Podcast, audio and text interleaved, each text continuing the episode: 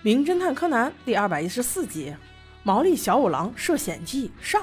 这一集有意思了，每次小兰他妈一出现，我就特别兴奋，哈哈哈！终于有人收拾小五郎了。这次他们又是去一个海滩玩，小五郎又是在色眯眯的瞄美女，小兰又是煞费苦心的在求复合。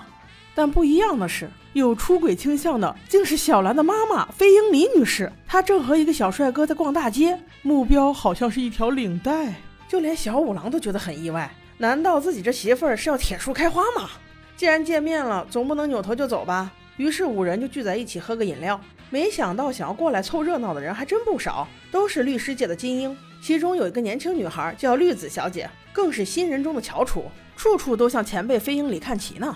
既然相谈甚欢，不如一起吃饭吧。飞鹰里女士本来想趁此机会跟小五郎好好谈谈复合，也不是没可能的。哪知道小五郎是个二百五啊！还是沉浸在自己媳妇儿跟一个年轻小帅哥一起买领带这件事情上不可自拔，于是就和绿子小姐各种轻佻浮夸，在饭桌上说是打情骂俏都不为过啊！看得飞鹰李女士真是一肚子火啊，扭头就走了。小兰无奈之下只能追出去，她也觉得很奇怪，妈妈为什么会和其他小男人在一起呢？于是便开口问了。飞鹰李女士倒是淡定，我让她去只是帮我挑一下领带，明天就是我和你爸结婚纪念日了呀。我本想这回生气也差不多了，趁这个机会缓和一下，哪知道你爸还是那副德行啊！你看他刚那样。小兰赶紧帮爸爸解释，又伸手夺过领带说：“妈，你不送我帮你送。”这回英里急了，算了算了，既然买就送吧。不过我自己送。小兰，我知道该怎么做。听到这话的小兰赶紧把领带又还给了妈妈，两人一起回到了饭店。而此时所有的人都吃好了，已经回了酒店。但奇怪的是，所有人都在。就小五郎不见了，哪儿哪儿都找不着。无奈之下，飞鹰里只得带着孩子们去敲了绿子小姐的门。他俩那会儿不是聊得很嗨吗？开门之后，绿子小姐一脸惊愕：“飞律师啊，我不知道毛利先生啊。我们吃完饭后他就走了呀。”飞鹰里女士这会儿也没有多想，道了谢便走了。哪知绿子小姐关上门就换了一副嘴脸，心道：“我在工作上超不过你，那我就占有你的人，让你无法专心办案。”这样，我就是律政界的女王了。哎呀，我的妈呀，这腹黑程度不亚于瑶妹啊！再往里走，就发现小五郎正在他房间里的床上正呼呼大睡呢。我从内心喊一句：“求你放过叔叔吧！”还好，此时他的门铃又响了，打扰了他的美事。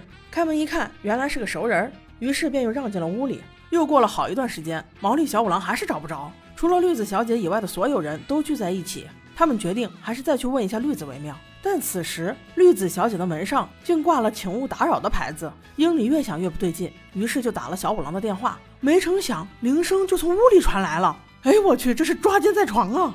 然后就迅速叫来服务生，打开了门，但里面的安全锁还扣着。英里从门缝里望了过去，竟看到了骇人的一幕：绿子小姐死了。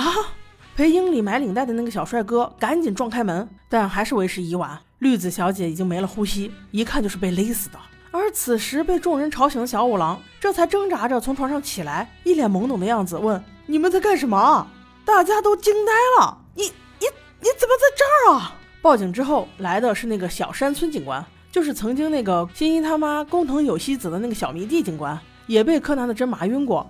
就是经过那个事件，他现在已经升官当了组长。经他调查分析，小五郎就是最大的嫌疑人，因为门是锁着的。暗锁也扣着，很显然是密室杀人，而且凶器是一条电话线，上面只有小五郎的指纹。但是飞鹰李女士不这么认为，她发现电话线的两端是整齐的，并不是被扯掉的，而且她老公的电话被刻意放在门口，明显是故意要人听到的。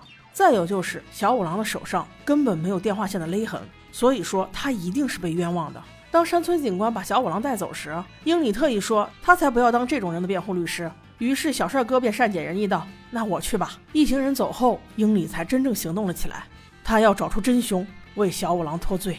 他和柯南一番查找之后，发现了以下结论：第一，垃圾桶里有便条纸，上面写着明天和林律师两点见面；第二，请勿打扰的牌子上竟写着我肯定会给他还钱的话。这两件事没有任何关系。也就是说，请勿打扰牌子上的话，也许是真凶留下的，就是为了混淆警察们的视听。而那个林律师是前一段时间公司的案子，他本来就是想介绍给绿子小姐认识的，没想到他俩竟然先主动联系了。这又是怎么回事呢？我们下集再说吧。